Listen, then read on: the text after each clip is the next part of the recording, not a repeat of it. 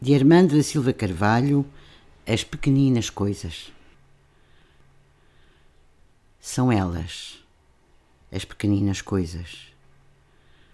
Nos portos que toquei por música, no estribilho agridoce em que sempre me põem as danças, elas lá estão, as graciosas, mas trazendo pela mão rosas blindadas por um azeite feroz.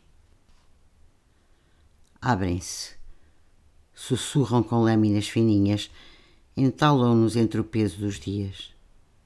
Mas elas, as pequeninas coisas, bem pouco se parecem com a política ou com essa gramática que se usa agora enquanto se espera pelo almoço.